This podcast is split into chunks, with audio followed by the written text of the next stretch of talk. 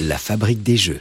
La version la plus connue de Jenga existe depuis 1986, mais son histoire commence un peu plus tôt. Son autrice britannique s'appelle Leslie Scott. Elle a grandi dans différents pays d'Afrique avant d'emménager au Ghana à 17 ans. Elle raconte qu'à cette époque, son petit frère joue souvent avec des chutes de bois de la Syrie voisine. S'il n'y a pas vraiment de règles au départ, le jeu prend forme au fur et à mesure des parties.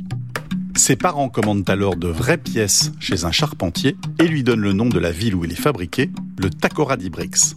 La famille offre alors des exemplaires aux amis de passage et le fait connaître dans leur communauté anglaise. À 19 ans, Leslie part faire ses études à Oxford. Au fil des ans, elle comprend que ce jeu existe uniquement dans sa famille.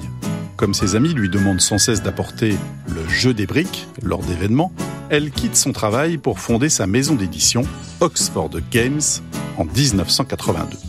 Leslie apporte plusieurs modifications, comme l'obligation de reposer la pièce retirée tout en haut de la structure. Elle le renomme Jenga, construire, en Swahili.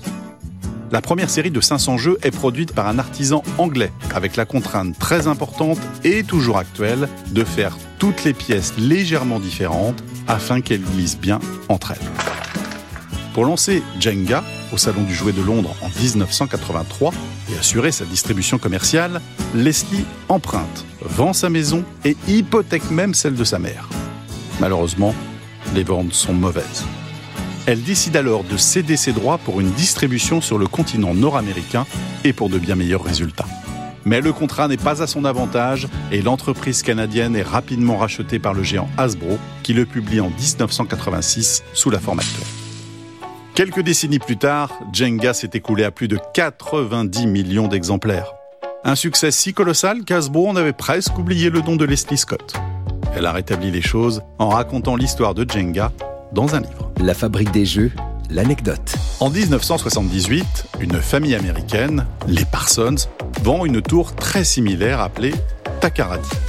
Elle revendique la reproduction d'un jeu traditionnel d'Afrique de l'Ouest ramené par un ami. Le Jenga n'en serait qu'une pâle copie. Après enquête, il s'avère que l'ami en question a bien existé, qu'il avait découvert le jeu de la famille Scott au Ghana. Ce n'est donc pas un plagiat, et encore moins un jeu millénaire.